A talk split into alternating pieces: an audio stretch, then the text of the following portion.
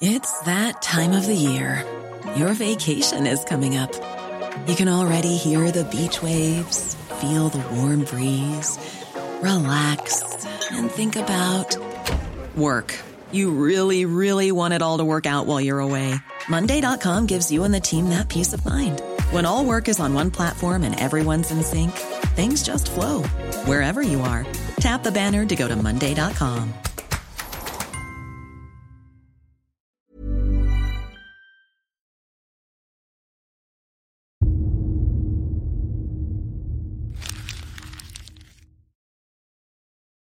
Seguirle el ritmo al país no es cosa fácil, pero en este espacio intentaremos, semana a semana y en 25 minutos, comprender juntos lo que sucede en el territorio que habitamos.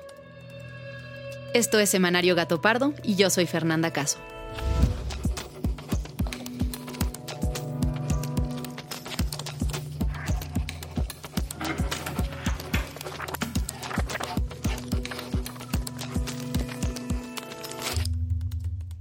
Hola, hoy les platicamos que Semanario Gato Pardo está muy cerca de cumplir un año de vida y estamos muy emocionados. Gracias a todos los que nos han acompañado desde el inicio y también a los miles de escuchas en México y en todo el mundo que se han sumado a lo largo del camino.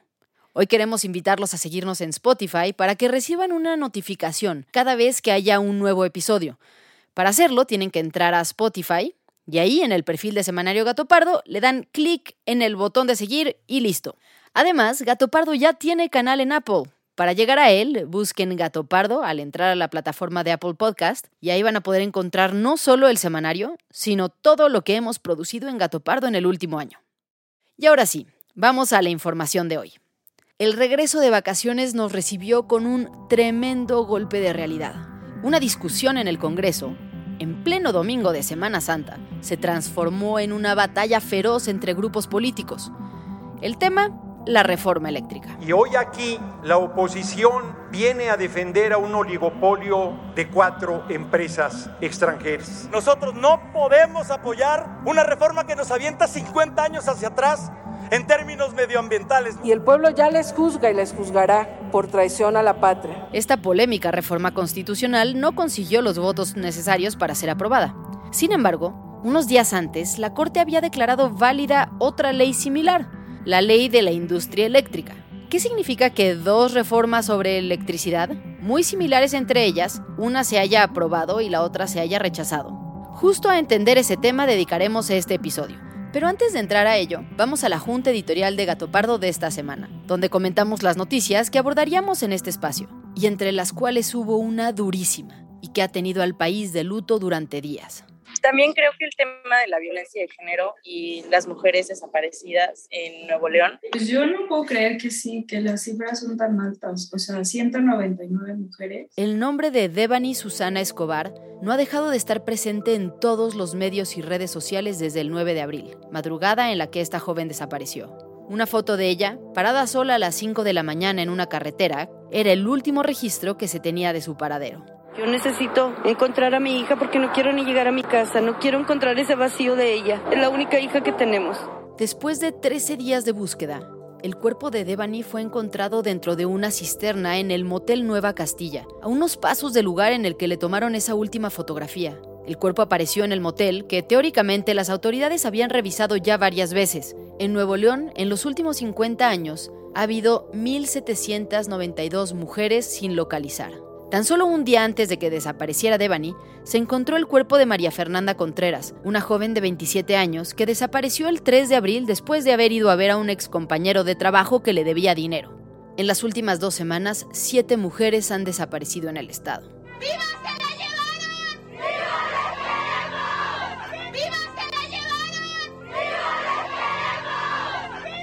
En respuesta a esta crisis, el gobernador de Nuevo León, Samuel García, anunció la creación de un nuevo grupo especializado que contará con 200 elementos capacitados en la búsqueda de mujeres desaparecidas. El siguiente tema que abordamos en la Junta fue el fallecimiento de la activista Rosario Ibarra de Piedra. Yo siento que es un personaje enorme, o sea, enorme, de enorme importancia para la lucha para México, para las mujeres, para quienes buscan desaparecidos, para un montón de luchas de derechos humanos. Rosario Ibarra de Piedra fue una de las activistas más reconocidas del país a raíz de un evento que marcó su vida en 1974, la desaparición de su hijo a manos del Estado, quien fue acusado de pertenecer a la guerrilla Liga Comunista 23 de septiembre durante la llamada Guerra Sucia.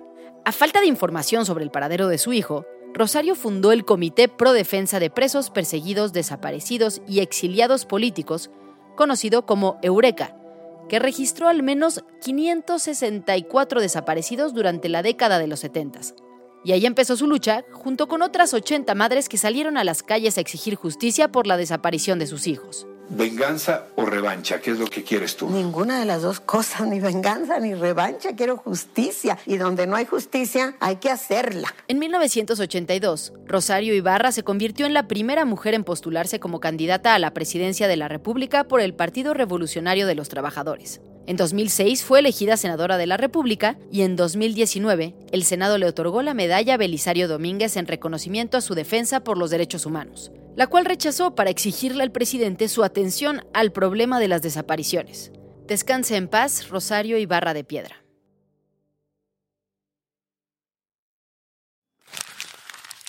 Y ahora sí, vamos al tema de esta semana.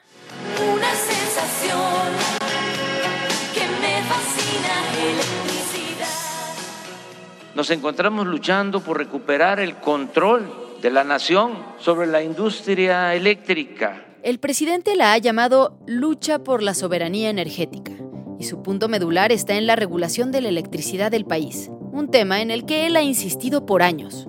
La historia de esta batalla empieza en 2013, cuando el entonces presidente Peña Nieto promovió una reforma constitucional en la que habría ciertos segmentos del sector energético a la iniciativa privada. El domingo primero de diciembre de 2013, el ex candidato derrotado a la presidencia, Andrés Manuel López Obrador, convocó a sus seguidores en el Zócalo capitalino para evitar la reforma energética del presidente Peña Nieto, a la que llamó el Gran Atraco.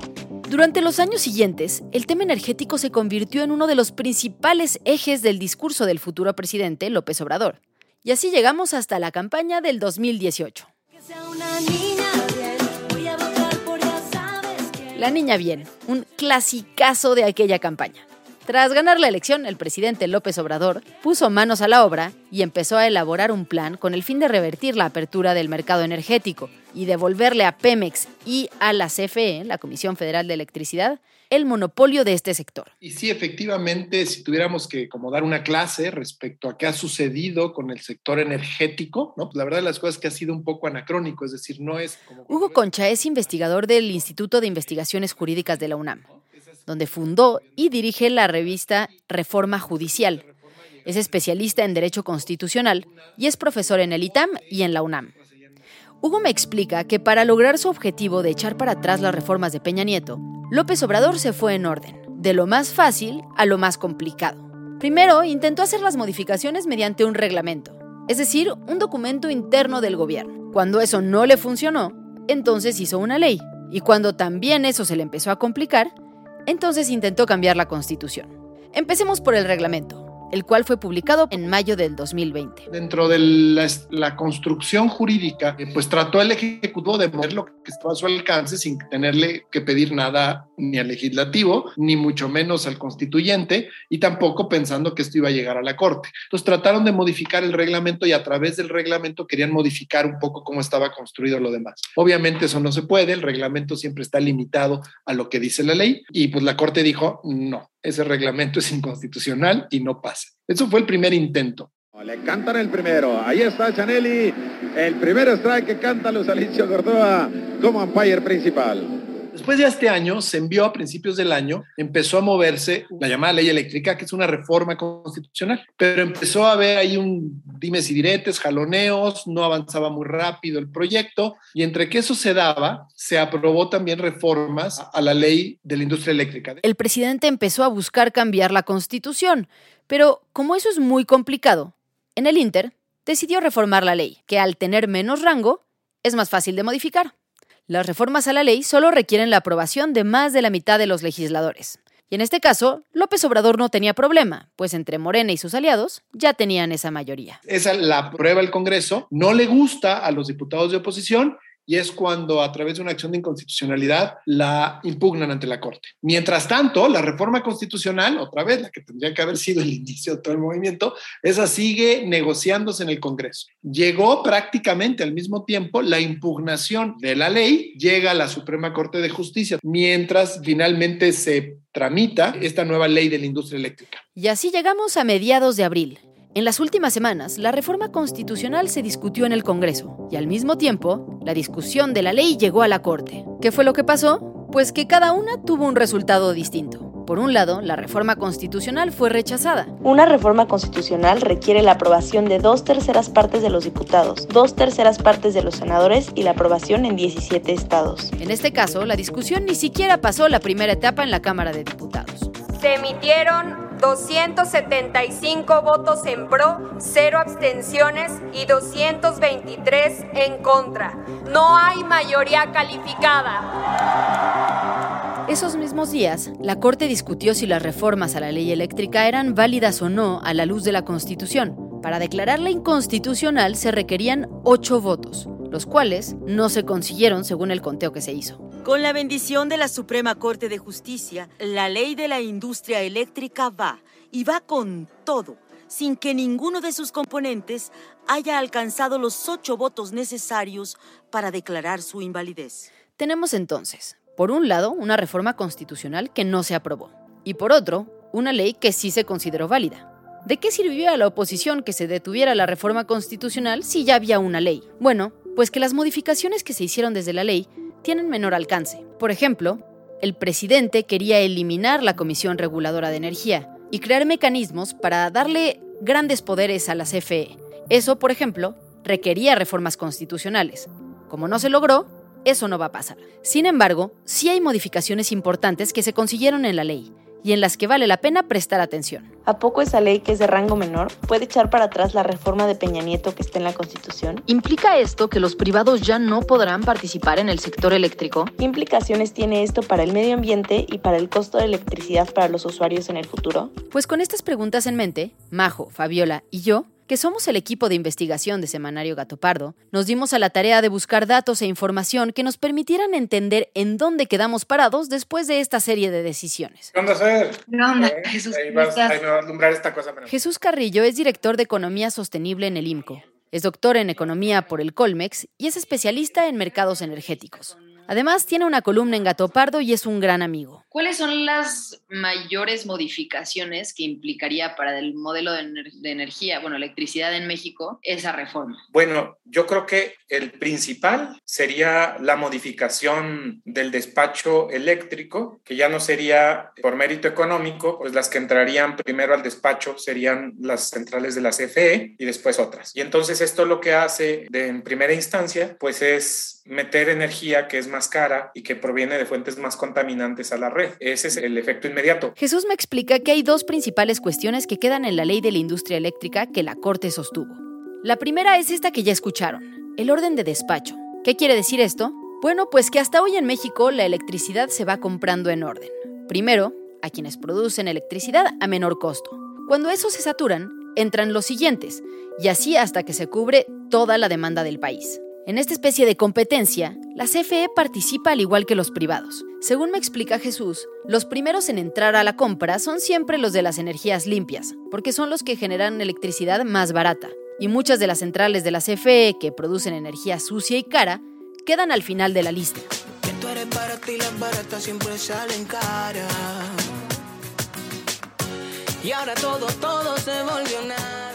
Entonces, lo que hace esta ley es cambiar la regla y decir, ahora la electricidad se va a comprar primero a la CFE y después a todos los privados, sin importar que parte de la electricidad de la CFE sea más cara o contaminante. Esta nueva regla, conocida como el orden de despacho, es probablemente la que más polémica está generando, tanto por temas ambientales como por cuestiones de libre mercado.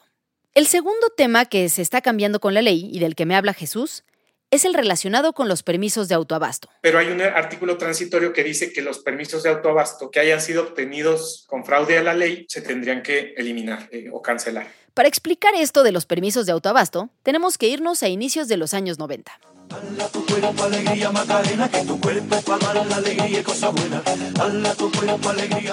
A inicios de la década se respiraban aires de cambio. Carlos Salinas de Gortari gobernaba México y nuestro país estaba en la ruta para abrirse al mundo con el Tratado de Libre Comercio. Juntos realizamos la transformación de nuestro país y la imagen que de él se tiene en el exterior. Salinas actúa en consecuencia y se atreve a plantear el Tratado de Libre Comercio con los Estados Unidos y Canadá. Para ese momento estaba vigente una ley de 1975 que le imponía a la CFE la tarea de generar, distribuir y vender la electricidad en todo el país como proveedor único. Salinas sabía que con ese modelo, las empresas mexicanas no serían competitivas frente a las de Estados Unidos y las de Canadá, pues la CFE no tenía capacidad de entregar electricidad en las cantidades requeridas ni a buenos precios. Por esto abrió una posibilidad. A partir de ese momento, las empresas podrían generar su propia electricidad. Pero entonces surgió un problema, porque había empresas que necesitaban transportar energía de un lugar a otro. Pongamos un ejemplo. Imaginamos que hay una empresa de corcholatas que decide poner una fábrica en Monterrey. Orgullo de ser del norte, del mero San Luisito, porque de es Monterrey. Pero para generar su electricidad, decide poner paneles solares en Chiapas, porque ahí el sol es más constante a lo largo del año y los terrenos son más baratos. Pero el problema era que a inicios de los años 90, una gran parte del territorio nacional todavía no tenía redes eléctricas. Lo que se hizo entonces fue que en casos como este, las empresas debían construir esas instalaciones con su dinero, que luego pasarían a ser propiedad de la CFE. Las empresas solo pagarían un monto reducido por usarlas, ya que ellos mismos las habían construido. Además, se daba un descuento a las empresas que generaran su electricidad a partir de fuentes renovables, a fin de promover este tipo de energías. La idea sonaba muy bien, Cualquier empresa podría generar su propia electricidad, mientras que la CFE seguía siendo el único proveedor para quien no pudiera o quisiera generar la suya. En muchos casos, este modelo funcionó bien, pero por otro lado, algunas empresas astutas o gandallas se empezaron a aprovechar de un vacío legal. Siempre he soñado con ser un gran rufián, picarón, molestón, cual más. Resulta que la ley no era específica en cuanto al porcentaje que una empresa tenía que tener para ser considerada socio y participar en el autoabasto. Es decir, podía ser dueño de una sola acción que valiera un dólar de una empresa generadora. Y con eso se te otorgaba el permiso de autoabasto. Surgieron entonces empresas por todo el país dedicadas a generar electricidad y venderla. Otorgaban un mínimo porcentaje de la empresa y ya con eso podían brincarse a la CFE para la venta. Bueno, pues este modelo estuvo vigente por más de dos décadas. Jesús me cuenta que a inicios de los años 2000, la Corte revisó si estos casos eran o no un fraude a la ley, pero dada la vaguedad de las normas que existían, la Corte determinó que no había ninguna violación, así que siguieron funcionando las resoluciones de la Corte que tuvimos en la primera década del siglo, pues dieron, digamos, la validez a esta figura y a estas sociedades de autoabasto. Entonces, es algo que ya se juzgó. Con este modelo llegamos hasta la famosa reforma del 2013 con Peña Nieto. Con la reforma que estamos presentando, haremos del sector energético uno de los motores más poderosos de la economía nacional. Con esta reforma se modificó todo el modelo para que los privados también pudieran generar y vender electricidad bajo ciertas reglas y pagando tarifas más estandarizadas a la CFE por el uso de su red. A la par, se eliminó la figura del autoabasto para el futuro. Y la reforma de 2013-2014 justamente lo que hace es acabar con esa figura. ¿Cuál es el problema? Que ya tenías un montón de sociedades de autoabasto, se desaparece esa figura pero no le puedes simplemente cortar sus derechos adquiridos a las personas, no puedes hacer retroactiva la ley, ¿no? Entonces se tienen que respetar estos derechos adquiridos y por eso pues irá desapareciendo la figura de los autoabastos en el tiempo. Es decir, a partir del 2013 no se otorgó ningún nuevo contrato de autoabasto, sin embargo, todos aquellos permisos que ya existían desde antes del 2013 y que a la fecha siguen funcionando, han sido uno de los temas centrales de la nueva ley promovida por López Obrador. En uno de los artículos transitorios de esta ley, se establece que se van a revisar los permisos de autoabasto que se hayan otorgado con fraude a la ley. Pero, ¿cuáles podrían ser estos fraudes si ya la propia Corte validó los permisos? La respuesta a esto no queda muy clara. Recapitulando, tenemos entonces que los dos grandes cambios a la nueva ley eléctrica son, por un lado, las modificaciones al orden en el que se compra la electricidad para darle prioridad a la CFE. Y por otro lado, la revisión de los permisos de autoabasto que sean, entre comillas, fraudulentos. Estos cambios, según me explica Jesús, tienen implicaciones enormes, y tanto el tema ambiental como el de competencia económica podría terminar con conflictos legales e internacionales. Y sí, aunque la Corte no haya invalidado la ley, el presidente está todavía muy lejos de poder cantar victoria. No tan rápido. Y es que hoy hay casi 200 amparos en curso que tienen detenida la entrada en vigor de la ley, gracias a suspensiones que jueces han otorgado en todo el país. Regreso entonces con Hugo Concha, el académico de la UNAM, para preguntarle sobre estos amparos. Él me explica que hay dos formas en las que esta ley todavía se podría echar para atrás. Podemos esperar que va a haber muchos amparos que se van a otorgar, que van a decir no se aplica la ley porque es inconstitucional. Los tribunales colegiados van a, a revisarlo y en su caso lo determinarán. Y aquí viene lo interesante, lo que si llegara a haber amparos, cinco ininterrumpidos, como seguramente te acordarás de tus clases de derecho constitucional, cinco ininterrumpidos en un mismo sentido, podrán sentar jurisprudencia. Es decir, si un tribunal colegiado decide cinco veces seguidas que estas normas violan el principio de libre competencia o el derecho al medio ambiente sano, por ejemplo, entonces esto se vuelve obligatorio y ya ningún juez inferior puede decir lo contrario. Otra cosa que seguramente sucederá es que alguno o varios de estos amparos lleguen a la Corte y entonces la Corte podría sentar un precedente de inaplicación que sería obligatorio para todos los jueces y magistrados del país para asuntos similares. Más probable es que lo va a volver a ver el Pleno. Y ahí tenemos una regla distinta a las acciones de inconstitucionalidad. Ahí con una simple mayoría se puede ganar un asunto. No se requiere la regla de los ocho votos. Y otra vez, y con eso se puede sentar jurisprudencia. Como ya comentamos, la mayor parte de los ministros de la Corte, al menos seis de once, ya manifestaron su postura de que esta norma es inválida por motivos ambientales y de competencia y otros dos ministros estuvieron de acuerdo con al menos uno de los argumentos. Finalmente, incluso si se superaran todos estos amparos, lo cual suena complicadísimo, hay un tema adicional que complica la reforma y que el diputado Ildefonso Guajardo hizo ver con mucha claridad durante los debates de la reforma en el Congreso. Se trata de las posibles violaciones al Tratado Comercial de México, Estados Unidos y Canadá el TEMEC. Al cambiar la regla del juego estamos violando el capítulo 14 de inversión y el capítulo 22 de comportamiento de las empresas productivas. Cuando cambiamos las reglas del juego, estos inversionistas tienen derecho a llevarnos al arbitraje internacional.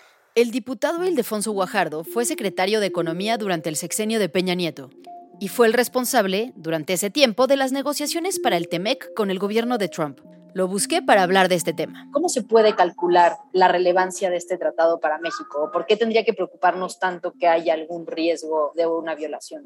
A ver, vamos a intentar verlo desde el punto de vista de proporcionalidad. El porcentaje que representa el sector externo de la economía mexicana es un porcentaje muy alto. Son dos terceras partes. Cuando antes de que tuviéramos el primer tratado que fue el NAFTA, nosotros teníamos inversiones extranjera directa por alrededor de 2.500 millones de dólares. Yo recibí como secretario de Economía 35 mil millones de dólares anuales. O sea, cerré el sexenio con más de 200 mil millones de dólares de inversión extranjera. O sea, ocho plantas de automotrices, eh, autoparteras, eh, dispositivos médicos, eh, partes aeroespaciales. Y eso significa empleos bien remunerados para los mexicanos. Estados Unidos es el principal comprador de productos mexicanos. Representa el 80% de nuestro mercado. Canadá ocupa el segundo lugar y representa el 2.8%. Le sigue China con el 2%. Según lo que me cuenta el diputado Guajardo, las modificaciones al sector eléctrico, en las que cancelan autorizaciones a privados, restringen el mercado y le dan privilegios a las empresas del Estado son violatorias del tratado comercial que está basado en una lógica de libre competencia. Le pregunto entonces, ¿qué tan grandes podrían ser las sanciones en caso de que la ley supere todas las barreras, los amparos y entre en vigor? ¿Podría cancelarse el TEMEC por esto? ¿Se impondrán sanciones económicas? Una de las ventajas de los acuerdos internacionales es que también te dan elementos para cuando tienes diferencias te dan procedimientos para solucionar tus diferencias. Y en este caso, no quiere decir que te puedan obligar a cambiar tus leyes. El gran problema es que te pueden obligar a compensarles el daño. Y en el caso de los daños específicos a proyectos que se les violaron sus reglas del juego, pudieran llegar a cientos de miles de millones de, de dólares. Eso, según me explica el diputado, es lo que podría pasar si un particular nos demanda. La sanción, naturalmente, se pagaría con dinero de los mexicanos, lo cual ya es un escenario grave. Pero hay otro escenario que podría resultar incluso peor, la demanda entre países. Es decir, que Estados Unidos directamente nos denunciara por incumplimiento del tratado. Donde si ganas el panel, tienes derecho a imponer aranceles a las exportaciones de ese país. Imagínate que nos impongan aranceles para nuestra exportación de automóviles, de tomate, de aguacate, de autopartes. Eso claramente frenaría la creación de empleos en México. Entonces las consecuencias son para los mexicanos, no son para los extranjeros. Como pueden ver, quedan muchos temas por resolver antes de que se define el rumbo que tomará nuestro país en materia eléctrica. Y en Gato Pardo lo seguiremos muy de cerca para mantenerte informado. Muchas gracias por habernos escuchado y gracias también a quienes hicieron posible este episodio. Alejandra González Romo, Guillermo Sánchez y Sandra Barba en la selección de temas y elaboración del guion. A Joaquín León en el diseño creativo, María José Vázquez y Fabiola Vázquez como asistentes de investigación y Pablo Todd de Mano Santa por la producción sonora. Nos encontramos aquí mismo, la próxima semana, en Semanario Gato Pardo.